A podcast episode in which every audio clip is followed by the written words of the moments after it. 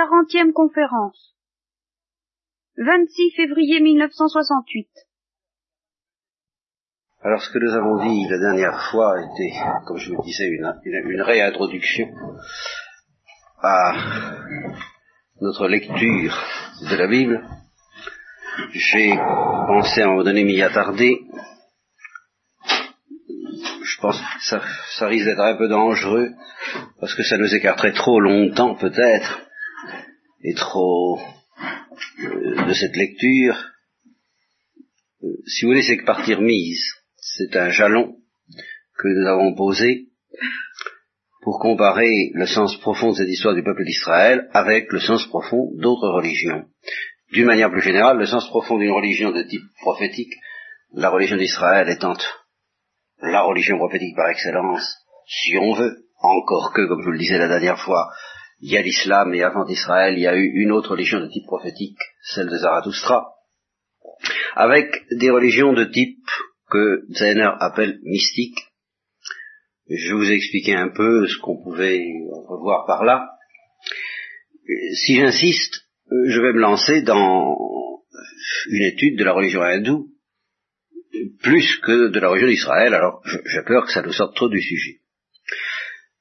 D'autre part, ce qui concerne vraiment notre sujet, c'est de savoir comment on peut entrevoir, concevoir, espérer une sorte de réconciliation, d'unification entre des religions de type prophétique et la religion judéo-chrétienne en particulier, et puis les autres religions.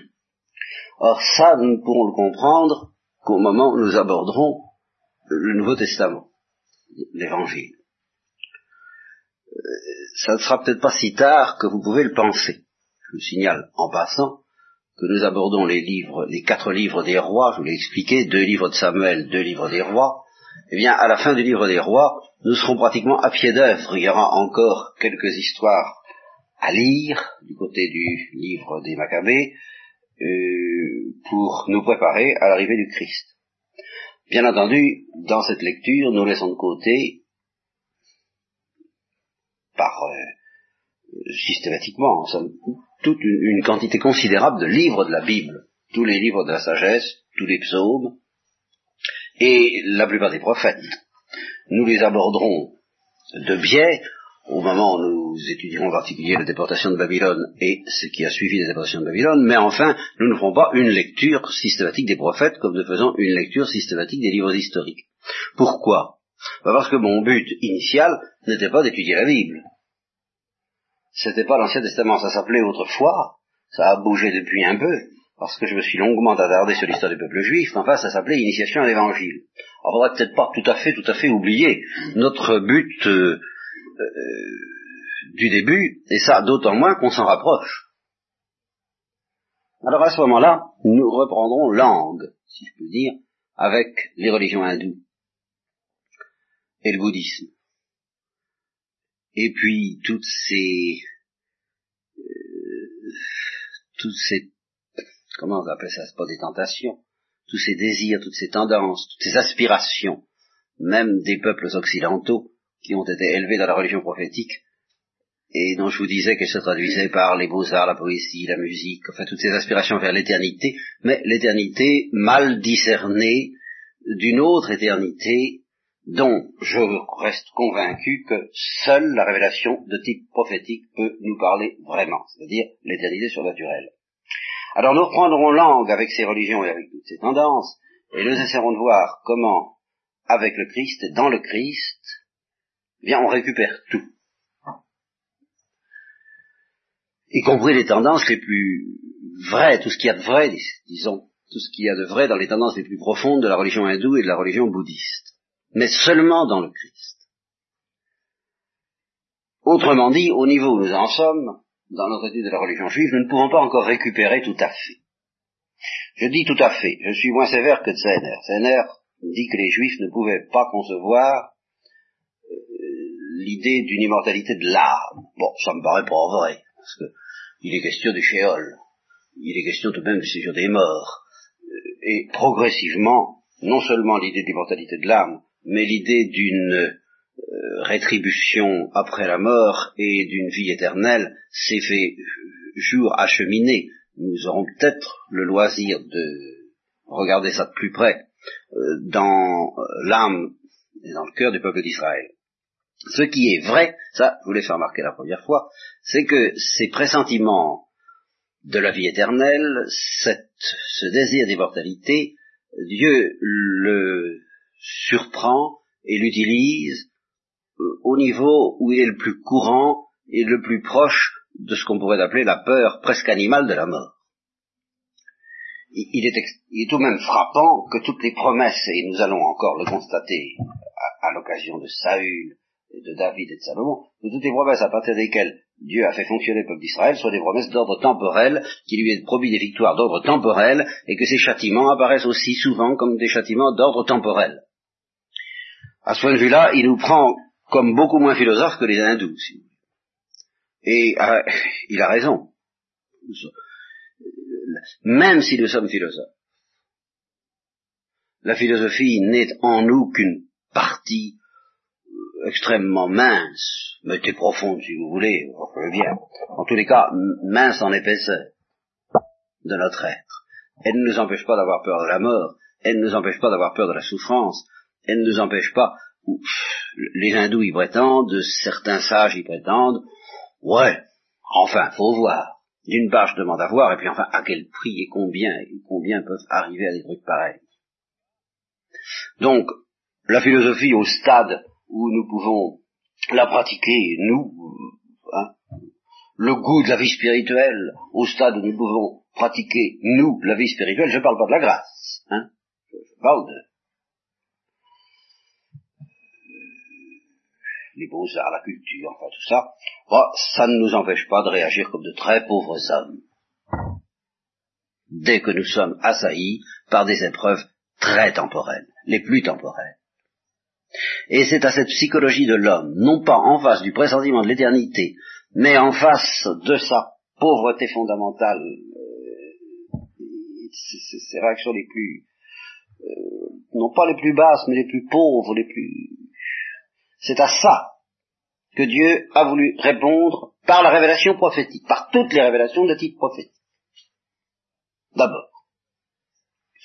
Alors, je vous livre tout de suite, parce que j'ai l'intention d'y revenir plus tard, enfin, pour préparer le terrain, euh, je vous livre tout de suite l'idée profonde de Tsener sur la manière dont tout ça peut s'arranger, dans cette opposition extraordinaire, étrange, que nous avons constatée entre les deux types de religions, comment lui, il entrevoit une solution et une réconciliation de ces deux perspectives.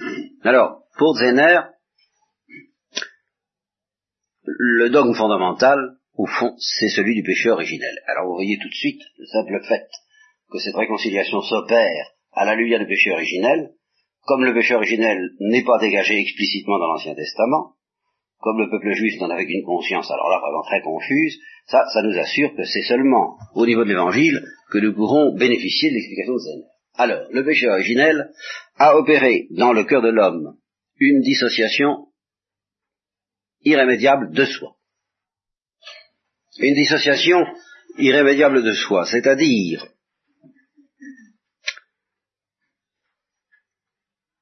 qu'elle a plongé l'homme dans un tel état que l'harmonie extraordinaire qui régnait au niveau de nos premiers parents entre l'âme et le corps, non seulement est perdue, mais est devenue insoupçonnable. Et que le corps en particulier a été plongé dans les affres et les angoisses de la souffrance et de la mort, chose que le corps ignorait avant. Alors, c'est devant cette situation insolite que, dit Zener, on peut réagir, en somme, de deux façons. Celle des hindous consiste à se dire, ben, puisqu'on ne peut pas sauver le corps, on va sauver l'âme. les hindous n'ont pas la clé de cette situation. Ils ne comprennent pas à quel point c'est anormal. Voilà, c'est ça le fond de l'idée de Zener. Pas? Les hindous ne comprennent pas combien il est anormal qu'il n'y ait pas d'harmonie entre l'âme et le corps. Ne comprenant pas cela, eh ben, ils abandonnent le corps. Parce qu'ils sentent que malgré sa déchéance, il y a dans l'homme quelque chose d'infiniment précieux qui s'appelle l'âme. Et ce quelque chose d'infiniment précieux qui s'appelle l'âme, eh ben, ils veulent le sauver à tout prix. Et ils voient vraiment pas comment le sauver autrement qu'en quittant le navire. C'est-à-dire le monde, le plus vite possible. Qu'en apprenant à l'âme à se libérer de cette enveloppe mortelle et de toutes les entraves et de toutes les misères qu'elle comporte avec elle. Et pour Zener, ben, sans révélation du péché originel, il est impossible de faire autrement, euh, enfin, de résister à cette tentation dès qu'on a le sens de la vie spirituelle. Alors ça, ça peut se discuter, je ne tranche pas, je vous donne son idée de fond. En conséquence, pour Zener, toujours, la véritable réponse qui est au fond le dogme de la résurrection des corps, il y attaché d'extrême importance, ne peut être offerte que par voie de révélation. Bon, c'est ça, vous voyez. Si l'homme est destiné à vivre non pas d'une vie seulement spirituelle, mais avec une âme et un corps en parfaite harmonie, eh bien, aucune illumination mystique ne pourra lui révéler ça. Il faut, pour découvrir une vérité de ce genre, une révélation de type prophétique. Remarquez que cette simple proposition pourrait nous entraîner très loin si je voulais la justifier tout à fait. Si vous voulez, si je voulais, si vous vouliez que je vous donne le pourquoi ultime, je le chercherai peut-être en partie avec vous. Euh, ça sent, c'est un fait en tout cas, que euh, aucune religion autre que la religion juive et un peu celle de Zarathustra euh, n'a offert aux hommes la promesse d'une résurrection. Par contre, elle leur a offert la promesse les autres religions, les religions de type mystique, lui ont offert la promesse d'une délivrance de l'âme. Ah, soit oui, tant que vous voudrez. Mais la promesse d'une résurrection, non. Voilà. Alors ça, c'est l'idée fondamentale de Zener. Elle comporte quelques injustices à l'égard de la religion juive, mais euh, si je voulais insister trop là-dessus, bah, il faudrait carrément que j'étudie Zener et puis les religions hindoues. Alors tout de même, c'est pas notre but. Notre but, c'est l'initiation de l'Évangile. Nous y reviendrons de temps en temps, nous, nous, rendrons de nouveau visite à cet auteur, et peut-être du même coup à la religion hindoue, euh, une fois ou l'autre, mais je voudrais tout de même pas laisser trop écarté de mon propos initial et de notre course à l'évangile, si je peux dire. Hein. Donc nous allons prendre la lecture euh, de, du livre de Samuel, puisque c'est là que nous en étions. N'est-ce pas? Si ma mémoire est bonne, nous avions vu l'histoire de Samuel lui-même, comment Samuel avait remplacé le grand prêtre Élie, H-E-L-I, dont les fils étaient euh, indignes, je veux dire étaient des prêtres indignes, et devant lesquels Élie, brave homme, euh, saint homme, mais faible, eh bien n'osait pas trop réagir. Nous verrons d'ailleurs que nous verrons ça à propos de David. Oui, mais nous verrons à propos de la psychologie de David combien il est difficile à quelqu'un qui, pour sa part, pour son compte, est fidèle, droit, euh, prêt à tout sacrifier à Dieu, euh, d'avoir l'énergie nécessaire en face de fils qui sont plus ou moins indignes. Dans le cas de David, ça recommencera, d'une certaine manière. David aura d'une certaine manière une faiblesse analogue à l'égard de ses enfants, analogue à celle d'Élie. En tout cas, le grand prêtre Élie apprend avec un découragement et en même temps une résignation profonde, celle de celui qui n'en peut plus, qui, ne peut plus, qui est dépassé, qui, a, renoncé à lutter, que le sacerdoce lui sera enlevé et qui sera donné à Samuel. Pas le sacerdoce, mais le enfin la judicature suprême sur Israël. Alors après ça, est-ce que je vous ai lu le passage où Israël, je crois, demande un roi? Et que nous avons discuté ce, ce bon, très bien. Alors, euh, vous avez vu combien la, la, question est complexe, dans quelle mesure il y a faute et il n'y a pas faute. La réponse est simple, substantiellement, non seulement la royauté euh, est utilisée par la providence divine comme préparatif et comme signe à la fois de la royauté éternelle du Christ, mais au fond, en elle-même, c'est-à-dire telle qu'elle est vue dans la pensée de Dieu, elle est bonne. Déjà, c'est pas seulement un mal, qui se trouverait être le signe d'un bien futur, la royauté du Christ. La royauté du Christ étant la seule bonne, et toute royauté en Israël étant mauvaise. Si j'ai laissé entendre des choses comme ça dans les conférences très antérieures, eh bien, euh, rectifier, ou nuancer. C'est pas exact. C'est bon en soi. Mais, ce qui est très mauvais, et catégoriquement mauvais, c'est le désir que le peuple a de la royauté.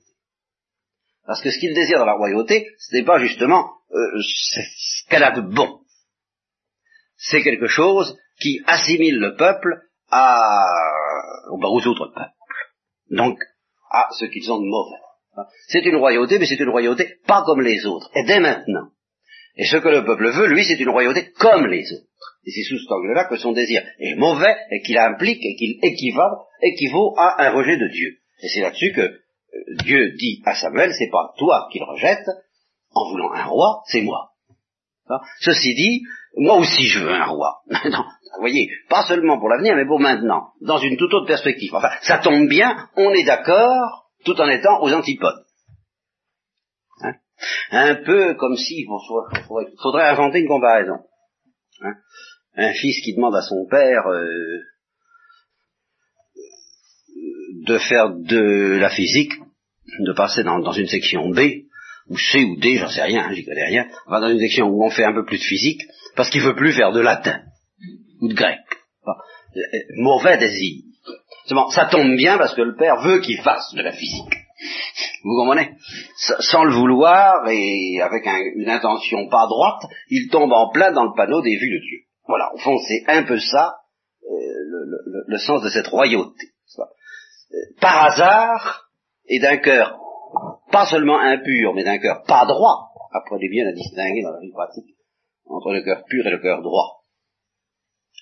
Et ça ne veut pas dire qu'il faut choisir un cœur pur et un cœur droit, mais ça veut dire qu'on peut avoir un cœur droit sans avoir un cœur pur. On ne peut pas avoir un cœur pur sans qu'il soit droit. La pureté implique la droiture plus quelque chose. C'est-à-dire quoi? Eh ben, ou plutôt moins quelque chose. La pureté, c'est la droiture moins euh, quoi que ce soit d'autre. C'est un cœur dans lequel il n'y a que de la droiture. Alors il est pur de toute alliance, de tout alliage, de toute alliance, de tout mélange, de toute souillure. Il est pur, parce qu'il n'y a en lui que de la droiture. Mais nos cœurs à nous peuvent être droits euh, sans être purs. C'est-à-dire que nous sommes droits, mais il n'y a pas que ça. Bon. Alors, le cœur d'Israël, demandant un roi, n'est pas seulement impur, il n'est pas droit voyez bien cette note. Et cependant, Dieu dit, ben ça me va. Exauce-les, mais préviens-les de ce qui va les attendre en fait. Et ça, nous l'avons vu. Et alors commence l'histoire de Saül. Il y avait un homme de Benjamin. Alors Saül fait partie de la tribu de Benjamin. Important, si vous vous souvenez, d'une part des prophéties de Jacob au sujet de Benjamin, qui est présenté comme un... Comme quoi Comme... Euh, quoi comparerais-je Benjamin, comme dirait Dieu euh, un, dur de un dur de la pègre d'une certaine manière. Enfin, voyez le, genre, quoi, le, le, judoka très discutable, enfin au point de vue moral. C'est un peu comme ça qu'est présenté Benjamin dans la prophétie de Jacob. C'est comme ça qu'il se manifeste dans une histoire sinistre dont vous vous souvenez peut-être, n'est-ce pas? Si vous ne vous en souvenez pas, vous me permettrez de ne pas vous la raconter de nouveau. En tout cas, des brutes, quoi, voilà. Les benjaminites, c'est des brutes, mais pas des brutes épaisses. C'est pas, c'est pas le genre. Ce sont des brutes, euh, euh, on dirait en astrologie, martiennes. vous voyez, le tempérament du guerrier à l'état pur, qui fonce non pas comme une, comme une énorme, comme un énorme Portos, n'est-ce pas, mais, euh, enfin, moi, comme une espèce de Francis Copland, on dirait aujourd'hui. C'est un peu ça, les Benjaminites. Bon. Alors, dans cette tribu de Benjamin, assez étrange, comme nous allons le voir, il y a un certain Cis, CIS, qui est fils de d'un certain nombre de messieurs. Bah oui, je vous, vous en fais grâce et ça se termine par fils d'un benjaminite. tribu de Benjamin. C'était un homme vaillant. Bah oui, c'est très normal dans cette tribu. Et c'est ce genre d'homme dont on dit euh, un peu comme on, Don Juan dans Molière, vous voyez, euh, odieux mais courageux. Voilà. C'est celui qui, qui fait des horreurs mais qui accepte courageusement de supporter la responsabilité de ses fautes. Il y a de ça. Nous allons voir qu'il y a de ça dans le tempérament tellement énigmatique et inquiétant, enfin, de Saül. C'est un des personnages les plus... qui donne le plus une impression de malaise dans la Bible, une impression d'inquiet, quelque chose d'inquiétant, et d'insaisissable, des eaux mêlées, des eaux marécageuses, et en même temps quelque chose, une espèce de mélange entre des, des aspects très sympathiques, pas tellement sympathiques peut-être que admirables, voilà. Saül est quelqu'un dans lequel il y a des qualités admirables. Et au début, d'ailleurs, on ne voit que ça. C'est ce qui fait le caractère très étrange de son histoire. Au début, il se présente comme un homme admirable, à, toutes sortes de projets. Et en particulier, nous allons le voir quant au sens de l'absolu. Un homme qui a un sens fantastique de l'absolu. Alors qu'est-ce qui lui manque? Quand on essaie de définir ce qui manque à Saül, eh ben on est bien embêté. Parce que c'est pas facile du tout à définir. Il avait donc un fils du nom de Saül. Voilà, mis en présence de ce personnage distingué et beau. Premier point. Il était beau. Ça fera une différence avec David, qui ne payait pas de mine, lui. Nous verrons ça plus tard. Aucun des enfants d'Israël n'était plus beau que lui, et non seulement il était beau, mais grand. Il dépassait de l'épaule et de la tête tout le peuple. C'est, euh, premier point, c'est donc le roi tel que spontanément le cœur des hommes peut se l'imaginer. Et ça, c'est une des premières leçons très curieuses de cette histoire. Dieu aurait pu tout de suite établir le roi selon son cœur. Eh bien, il commence par donner un roi selon le cœur des hommes. Pour montrer un peu ce que ça donne, et pour préparer les voies au roi selon son cœur à lui.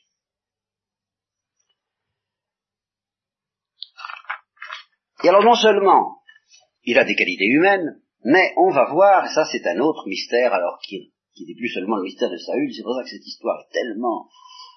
Oh, oh je, ne trouve pas le mot que ça, évoque. C'est indéfinissable l'impression que me fait l'histoire de Saül. Inquiétante, chose comme ça. Malaise, inquiétude, euh, même quelque chose de redoutable. Pourquoi? Parce qu'il y a le mystère de la prédestination qui tourne autour de ça. Nous allons voir que des signes s'accumulent sur Saül, et des signes de bénédiction. C'est l'homme qui est bien parti. Il a bien démarré.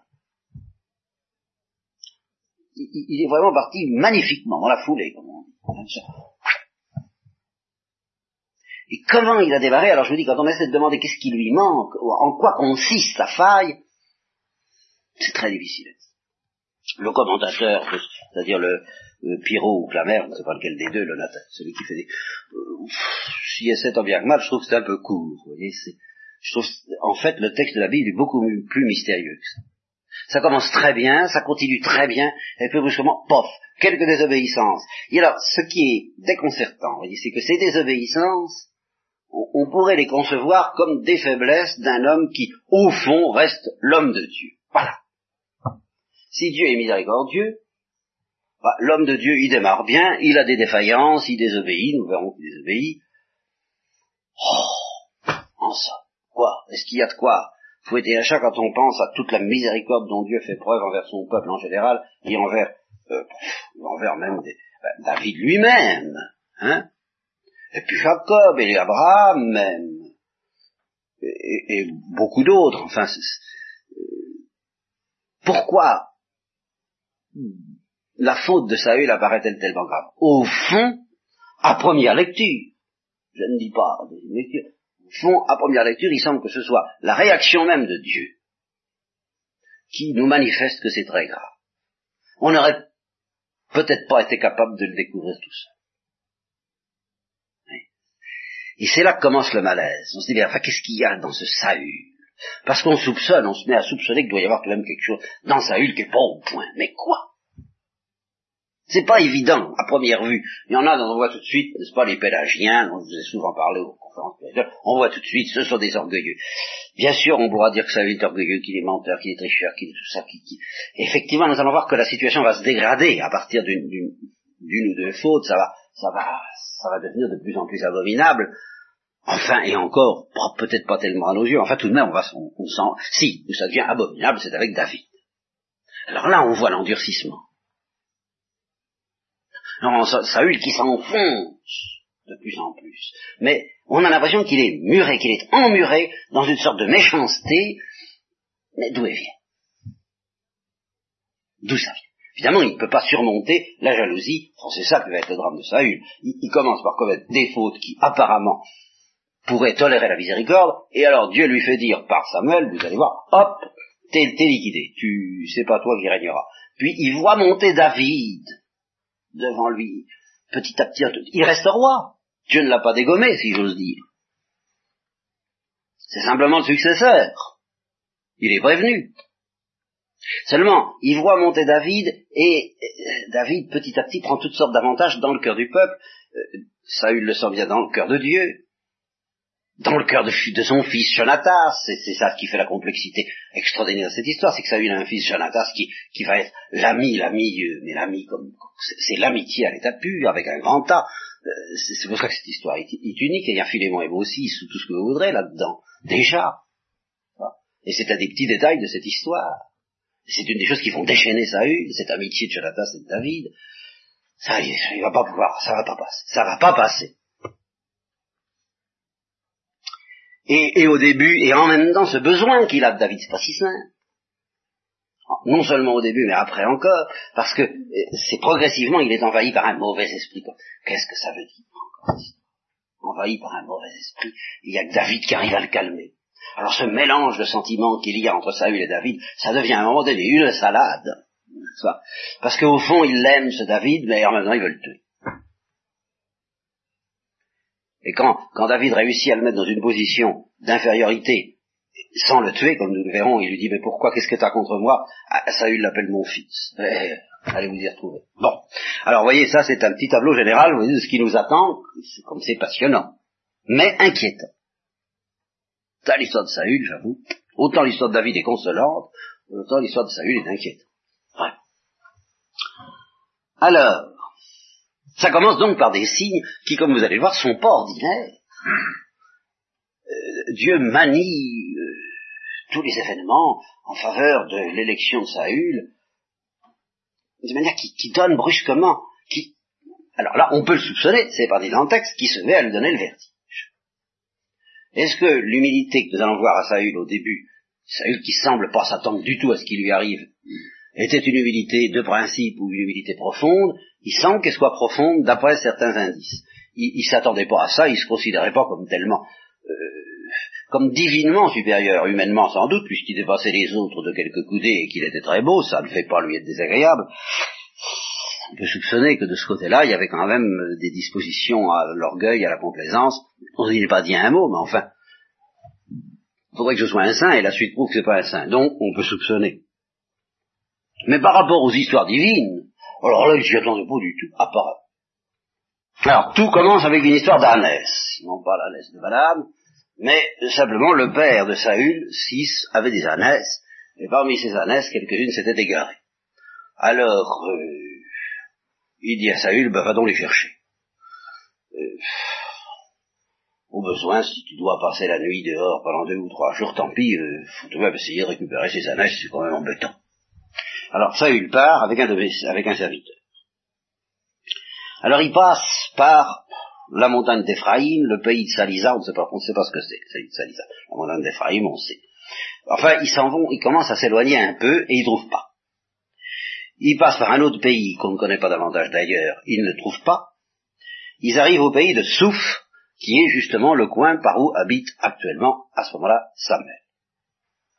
Alors, à ce moment-là, ça fait donc, je suppose, moi, deux ou trois ou quatre jours qu'ils sont en marche, Saül commence à dire, les ânesses, il n'y a plus beaucoup d'espoir, et puis au point où ça en est, mon père, il est capable de ne plus beaucoup s'inquiéter pour les ânesses, et de commencer à s'inquiéter pour nous, il faudrait peut-être mieux rentrer. À ce moment-là, le serviteur lui dit, ah oui, mais avant de repartir, il y a peut-être encore une chose à essayer, rapport aux Alès, c'est le voyant. Parce qu'il y a un voyant dans la ville qui s'appelle Samuel. Ou prophète. les deux noms sont équivalents, bien que le mot, voyant, est plus populaire, le mot prophète est plus euh, culturel, cultivé, si vous voulez. C'est un homme très considéré, et tout ce qu'il dit, c'est du solide, hein, c'est du sûr, Alors on peut, on peut y aller, peut-être qu'il va nous renseigner sur les ânesses. Hein. Oui, mais qu'est-ce qu'on va lui apporter, dit Saül? J'ai plus beaucoup de pain dans mes sacs, c'est qu'il faut lui offrir, faut leur offrir quelque chose à ces gens-là, hein, ils ne parlent pas pour rien. Alors, le serviteur lui dit, ben, j'ai encore un quart de cycle d'argent, je pense que ça, fera l'affaire. Eh ben d'accord, dit Saül, allons-y. Alors il monte vers la ville où se trouve l'homme de Dieu. Alors cette ville se trouve presque au sommet d'une colline, mais pas tout à fait. Un peu en dessous. Et alors au-dessus de la ville, par conséquent où il y a le sommet, était le haut lieu où on offrait des sacrifices, comme souvent en Israël. ils arrivent, vers, ils montent vers la ville, et c'est vers le soir, il rencontre des jeunes filles qui sortent pour puiser de l'eau, toujours l'histoire de Rebecca, l'éternel de Rebecca. Alors, ils disent, le voyant, où est-ce qu'il est? Est-ce qu'il est là? Pas comme quand on vient demander à un père, est-ce que le père tel euh, est là? Euh, Eh bien, il y est, il est devant toi, mais dépêche-toi, parce qu'il est venu aujourd'hui à la ville, parce qu'il y a aujourd'hui un sacrifice pour le peuple sur le roulieu. Hein Alors, si, tu, si vous dépêchez, vous allez le trouver, ça, avant qu'il ne monte dans la ville, avant qu'il ne monte au haut lieu pour le repas. Le peuple ne mangera pas avant qu'il n'arrive parce qu'il doit bénir le sacrifice, après quoi les invités mangeront. Donc dépêchez-vous, quoi, puis vous allez le trouver, quoi, c'est classique. Hein, on entendrait, on croirait entendre Madame Morel. Alors, il monte à la ville, et au moment où ils arrivent, Samuel est en train de sortir. Et il va à leur rencontre. Et il se trouve que Dieu, Yahvé, avait averti Samuel, juste la veille de l'arrivée de Saül, en lui disant, demain, à cette même heure, je t'enverrai un homme du pays de Benjamin, c'est sur lui que tu verseras l'onction du chef de mon peuple d'Israël, l'onction royale. Et c'est lui, vous voyez comme tout même, Dieu semble l'adopter, c'est lui qui délivrera mon peuple de la main des Philistins. Et c'est tellement sérieux que, comme nous le verrons dans la suite de l'histoire, Samuel conçoit pour cet homme, euh, qui est un peu son œuvre tout de même, euh, sur l'indication d'Yahvé, mais enfin un immense amour. Nous verrons que Samuel sera, bouleversé et désespéré quand il apprendra que Dieu le rejette. Et Dieu ajoute, j'ai regardé mon peuple, son cri est monté jusqu'à moi. Et quand Samuel voit Saül, Yahvé lui dit, le voilà, c'est lui. C'est lui qui dominera sur mon peuple. Alors Saül, qui se doute de rien, s'approche de Samuel, et il lui dit, est-ce que tu peux, où est-ce qu'habite le voyant? Samuel lui répond, c'est moi, qui suis le voyant, viens avec moi au haut lieu, nous allons aller ensemble, tu mangeras avec moi aujourd'hui, je te laisserai partir demain seulement. Et d'ici là, je te ferai savoir tout ce que ton cœur souhaite formule qui euh, indique les ânesses, nous verrons qu'il lui en parlera, négligera pas ça, et puis bien d'autres choses que Saül ne soupçonne pas. Et d'ailleurs, il ajoute, justement, ne sois pas inquiet au sujet des ânesses perdues il y a trois jours, vous voyez, c'est trois jours qu'il est absent, euh, elles sont retrouvées, t'inquiète pas. Et je t'annonce que tout ce qu'il y a de précieux en Israël t'appartiendra. À toi et à toute la maison de ton père.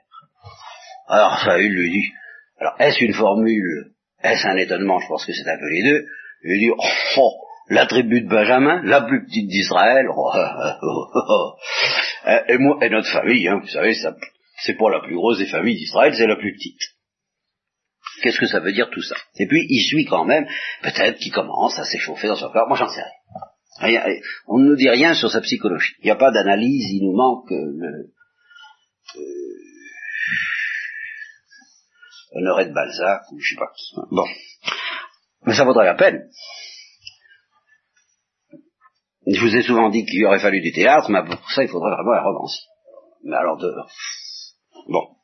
Alors, Samuel prend Saül et son serviteur, leur donne la première place parmi les invités, il y en avait trente, et Samuel dit au cuisinier, amène le, la petite portion que je t'avais dit de me mettre de côté, hein, pour euh, ici. Bon.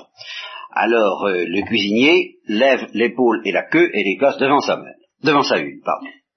Et Samuel dit, euh, voilà la portion réservée, qui t'est servie, n'est-ce pas, table réservée, etc.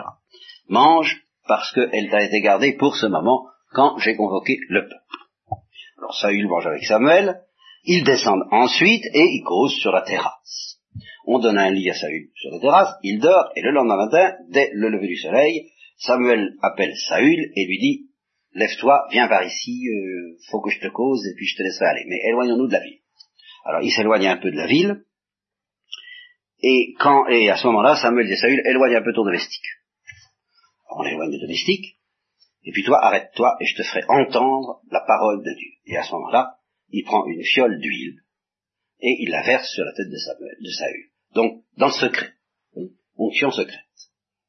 Et il lui dit, euh, Yahvé t'a choisi et t'a oint pour chef sur son héritage.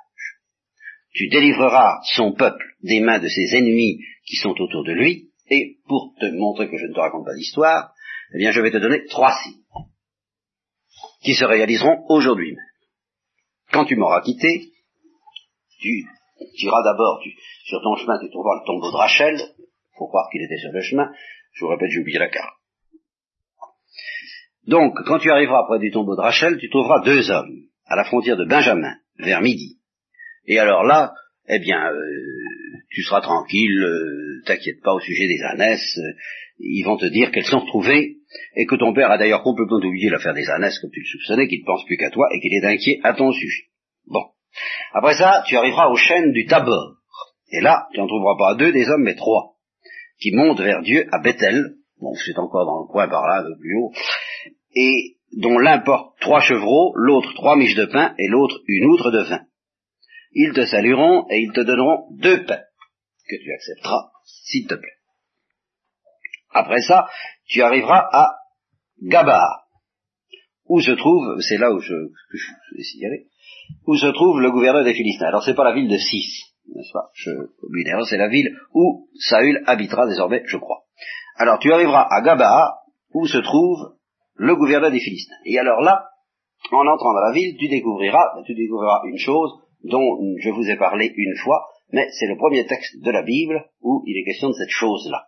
Je vous en ai déjà parlé, j'en suis sûr. Et je croyais même, part que nous avions rencontré un texte où il était question de cette chose, mais euh, que je crois pas. Finalement, je crois pas. Si jamais vous en trouvez un, vous vous souvenez, mais j'ai consulté des livres assez documentés et c'est le premier texte où on les trouve. Il s'agit des ce qu'on appelle les fils de prophètes. Alors qu'est-ce que c'est que ces, gars-là? Ce ne sont pas des gens chargés par Dieu d'annoncer la vérité. Ce ne sont pas des voyants. Ce sont ce qu'on pourrait appeler des confréries de fous de Dieu un, peu fou, un peu zélé, un peu chargé de défendre la ferveur. Et il semble bien que Samuel, je ne sais pas s'il les a créés, en tous les cas, il les avait organisés. Il en avait organisé pas mal. Et alors, la spécialité de ces gens-là, ben, c'était effectivement de chanter un peu à la manière des messes argentines et autres. Vous voyez euh, euh au, un petit peu dans, au son du je sais pas quoi, mais enfin, euh, très rythmé, enfin. Hein et un peu foufou, un peu farfelu, un peu cinglé. C'est cet aspect-là qui, qui, existe, c'est très important. Nous retrouvons, nous trouvons que c'est une question très importante parce que David sera pris de, cette espèce de cinglerie et il sera méprisé par une fille qui pourtant est amoureuse de David et profondément, mais qui euh, ne l'en méprise que plus ou n'en l'aime que plus. Enfin, arrangez-vous. En tout cas, euh, cette espèce d'exaltation, d'exultation. Euh, évidemment, c'est pas bénédictin, si vous voulez, hein, très oriental. Enfin, c'est comme ça. C'était vraiment leur spécialité, et euh, on attribuait à la roi de Yahvé, c'est-à-dire à l'esprit, au souffle, ce qui deviendra euh, la troisième personne de la Sainte Trinité avec la révélation du Nouveau Testament, on attribue à la roi de Yahvé cet emballement très démonstratif, Alors tu arriveras dans la ville, tu trouveras une troupe de prophètes qui descendent du haut lieu, c'est-à-dire de Gaba, précédés de harpes, de tambourins, de flûtes et de sitars, et prophétisant. Prophétisant, c'est-à-dire chantant dans ta la la ta, vous voyez, un peu ça. Bon. Alors, à ce moment-là, toi, à qui ça n'est jamais arrivé, et alors je soupçonne que Saül ne devait pas aimer ça trop. Vous voyez Ne veut pas aimer trop ce genre démonstratif. Il devait être plutôt hum, et enfin le genre euh, Far West, vous savez, euh, ces hommes qui, qui, qui, renferment tout, qui, qui manifestent pas trop, quoi, qui mettent leur point d'honneur à ne pas trop manifester. C'est très important. Ça arrive souvent des gens comme ça. Et alors, c'est intéressant parce que on se dit, mais enfin, qu'est-ce que signifie ce texte dans lequel il est dit, euh, la roi de Yahvé dégringolera sur toi, tu feras comme eux et tu seras changé en un autre homme. On, est, on se dit, enfin, c'est tout de même inouï, voilà, un homme sur qui le Saint-Esprit va descendre, qui va être transformé, on pense tout de suite à ce que je, à ma petite rengaine habituelle que vous connaissez bien, euh, je t'enlèverai ton corps de pierre, je te donnerai un corps de chair, on se dit, bah voilà, mais alors il est tiré d'affaire, ça va bien, hein. Ben c'est pas ça ça où ça devient très mystérieux, c'est autre chose. Et pour le moment, je ne vois guère d'autre manière de caractériser ce que c'est. Ben, il n'était pas démonstratif, et un peu comme malgré lui, il va devenir démonstratif parce qu'il est possédé par l'esprit de démonstrativité.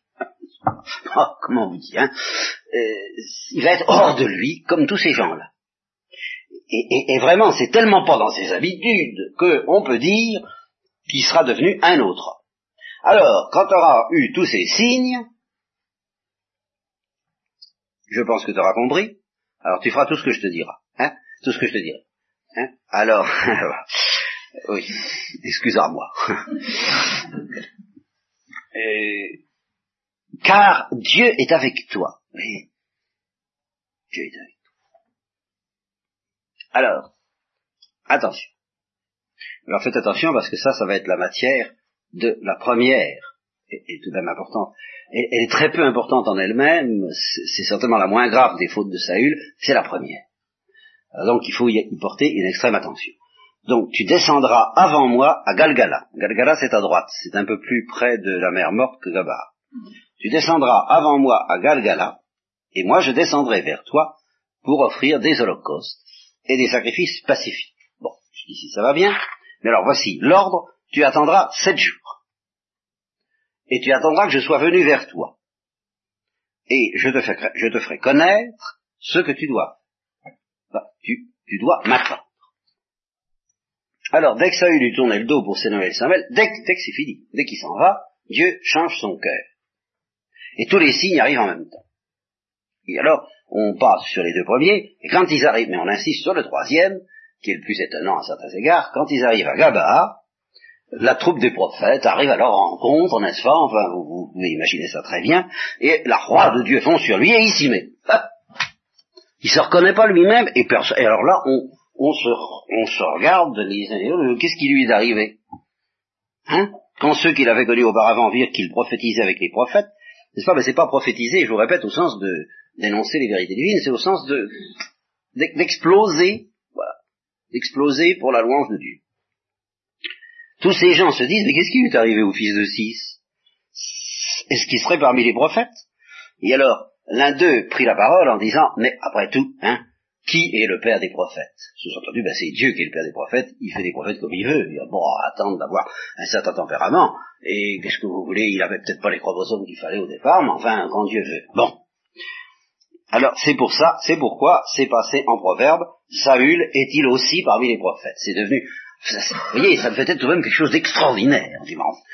C'est un signe inouï en Israël de la toute-puissance de Dieu qui peut faire ces choses-là.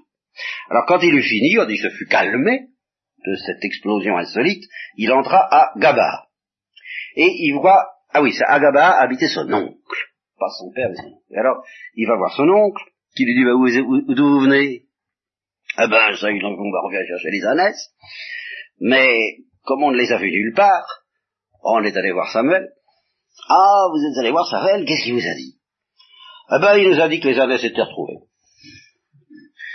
Euh, très discret, ça, vous voyez, c'est, il, retombe dans sa discrétion et dans son mutisme habituel, qui, là, et d'ailleurs tout à son honneur, ça n'est pas utile, comme il est dit dans un autre texte de la Bible, de révéler le secret du roi. C'est le cas de dire. Alors, à ce moment-là, Samuel convoque le peuple devant Yahvé à Masfa. Alors, Masfa, je crois bien que c'est dans, la tribu de Benjamin. Il y a une ou deux localités qui n'y sont pas, je vous, les indiquerai après avoir euh, établi la carte. Alors, il dit aux enfants d'Israël, ainsi parle Yahvé, le Dieu d'Israël, alors, rang air connu que vous commencez à connaître, n'est-ce pas? Rappel de tout ce qui s'est passé, j'ai fait monter Israël d'Égypte, je vous ai délivré de la main des Égyptiens, de tous les royaumes, et vous, aujourd'hui, c'est la même chose, hein, ce, malentendu, bien entendu, si je peux dire, ce malentendu qui, euh, heureux, n'est-ce pas Vous, aujourd'hui, vous rejetez votre Dieu, c'est la même chose, qui vous a délivré de tous vos maux et de toutes vos tribulations, et vous avez dit non, mais établi un roi sur nous. Bon, eh bien, vous allez avoir votre roi, vous allez l'avoir, euh, allez, faites passer les tribus. On va procéder au tirage au sort. Divin. Alors, euh, passez par tribu, passez par clan. Alors d'abord les tribus, et bah, ça tombe sur Benjamin. Bien. La tribu de Benjamin, famille par famille. La famille de Métri. Famille de Métri. Tous les hommes arrivés. Alors ça tombe sur Saül, fils de Kis ou Sis. Alors Saül, qui savait très bien à quoi s'en tenir, par modestie, par timidité, euh, c'est pas exclu la timidité, parce que euh, souvent les gens qui sont très forts dans les affaires humaines se sentent un peu intimidés devant les affaires divines.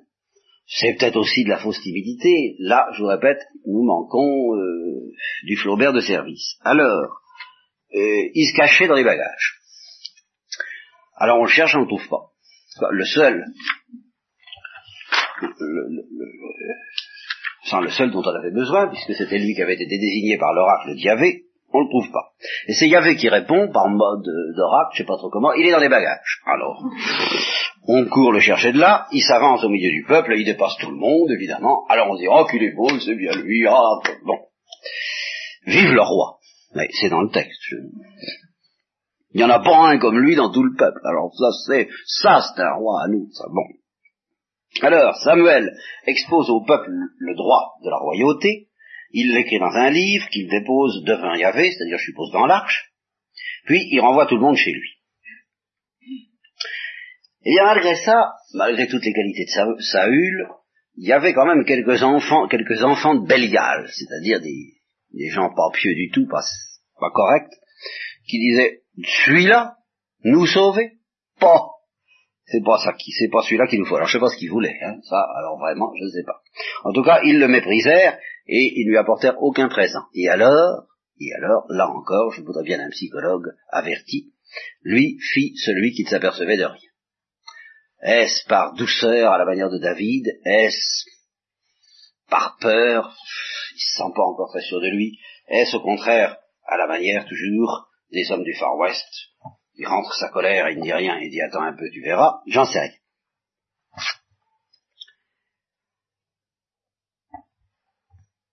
Ici arrive l'histoire de Jabès. Alors Jabès, je sais où ça se situe, ça se situe nettement au nord de cette affaire-là. Plus haut, encore un peu plus haut, par là, oui, encore un peu. Bien.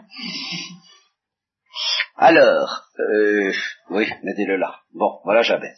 Alors c'est une ville juive, et les Ammonites, c'est-à-dire un des nombreux peuples je vous ai dit qu'ils étaient cernés tout le temps, quoi. Enfin, c'est une mosaïque. Un des nombreux peuples qui attaquaient perpétuellement Israël fait le siège de la ville et euh, euh, ils se disent ça y est, on va y passer. Alors vite ils envoient, ils se sentent pas en force, pas du tout. Et en ce temps-là, les enfants d'Israël ne se sentaient pas en force, c'est pourquoi ils voulaient un roi, et c'est pourquoi Dieu lui-même dit, c'est Saül qui sauvera mon peuple. Ce qui d'ailleurs sera vrai et en particulier dans ce cas-là. Alors, ne se sentant pas en force, les habitants de Jabès envoient des, députés pour faire la paix avec les Ammonites. Alors le roi des Ammonites dit oui, tout à fait d'accord, on va faire la paix, très bien. Euh, mes conditions sont très simples, je vous crève le droit à tous. Voilà. Histoire que vous m'apparteniez bien. Alors, euh, les, gens Jadès disent tranquillement, alors avec une candeur admirable qui prouve que nous allons voir en effet qu'ils étaient vraiment dans, une, dans le pétrin et que les autres pouvaient se moquer d'eux en toute impunité apparemment, ils leur disent bon bah écoutez, avant de dire oui, on va quand même essayer d'aller voir s'il n'y aurait pas des gens qui voudraient nous porter secours. Hein. si vous voulez attendre trois jours. trois jours ou huit, je ne sais pas exactement combien. Sept jours, c'est ça, sept jours. Alors, les gens de, les ammonites très sur d'eux, leur laissent sept jours. Pas de question, puis à ce moment-là, on exterminera la vie. Et alors là, Saül, lui, alors Saül, l'agriculteur, n'est-ce pas, le roi qui met la main, euh, très Henri IV, euh, il revenait des champs derrière ses bœufs, vous voyez, c'est vraiment le, le roi paysan, oui c'est ça. Et il découvre que le peuple est en train de pleurer, parce qu'on apprend ce qui menace les habitants de Jabez. À ce moment-là, quand il apprend ça, la roi de Dieu dégringole de nouveau sur lui, et cette fois, ça le met dans une grande colère, il prend une paire de bœufs, comme avait fait, je crois que c'est Gédéon, il les coupe en morceaux, et il envoie des messagers dans tout le territoire d'Israël, en disant, ceux qui ne marcheront pas avec moi, voilà ce qui vous arrivera, qui arrive à ces bœufs-là? Alors la terreur de Dieu tombe sur le peuple, et ils se mettent en marche comme un seul homme. La, peur qui donne du courage, voyez Car il n'en avait guère jusqu'à ce moment-là. Saül les passe en revue à un certain endroit. Hein. il y en avait 300 000 et on signale en particulier les hommes de Judas, la tribu de Judas qui nous est très prédestinés, 30 000. Alors, les messagers qui avaient apporté la nouvelle de ce qui se passait à Jabès, on les renvoie en leur disant, dites aux habitants de Jabès qui tiennent le coup encore 24 heures, on arrivera. Alors les hommes de Jabès disent tout de suite aux Ammonites, demain, euh, on sortira vers vous. C'est évidemment, oui.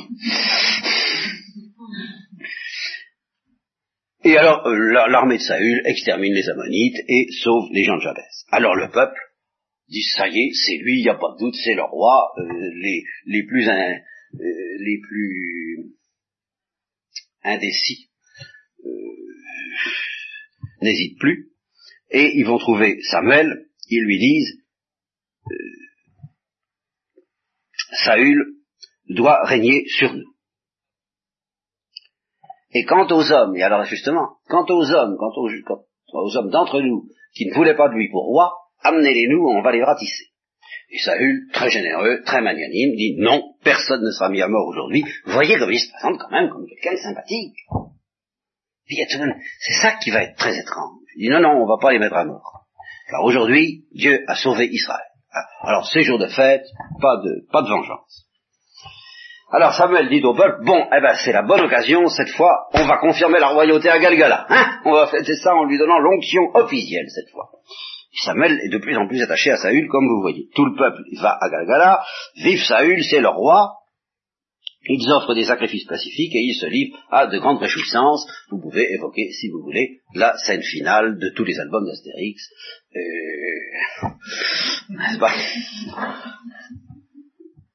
Avec cette différence que les, bardes sont, sont, plus appréciés puisque ce sont les fils de prophètes, pratiquement. Et alors Samuel reprend sa petite rengaine habituelle, n'est-ce pas? Il en profite pour glisser un petit sermon, comme toujours dans ces occasions-là, à l'heure des toasts. Euh, voilà, je vous ai écouté, dit Samuel. Tout ce que vous m'avez dit, je l'ai fait, j'ai établi un roi sur vous. Et voilà, maintenant, le voilà, le roi, qui marchera devant vous. vous voyez, ce mélange, Samuel est horrifié de la royauté et il aime le roi. Tout ça est très curieux. Et euh, il en profite, alors c'est vraiment l'heure des toasts, il dit, bon bah écoutez, je crois que ma tâche commence à... Je, il est l'heure, j'ai le droit, comment, je suis, comment est-ce qu'on dit Je crois que je peux être admis à faire valoir mes droits à la retraite.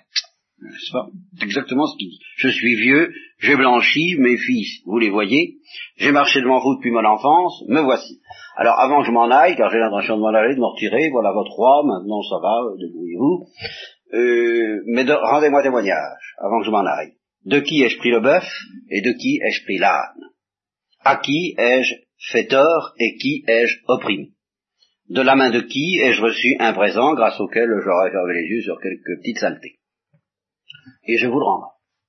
Ils répondirent, tu ne nous as pas fait tort, tu ne nous as pas opprimé, tu n'as rien reçu de la même personne, t'es un, un type épatant. Mais on, mais on ne veut plus de toi. Vous comprenez, enfin ça, on, ne voulait plus de toi, avait rien. Bon.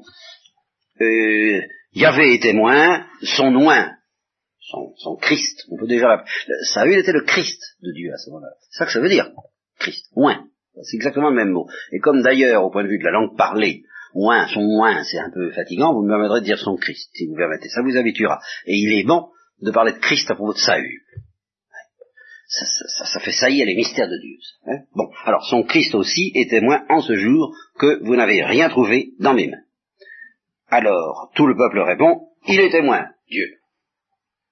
Alors Samuel dit au peuple, oui, Dieu est témoin. Lui qui a suscité Moïse et Aaron et qui a fait monter vos pères du pays d'Égypte. Et maintenant, je veux vous appeler en jugement. Et comme c'est la rengaine éternelle que vous commencez à connaître, eh bien nous attendrons, si vous voulez, la prochaine.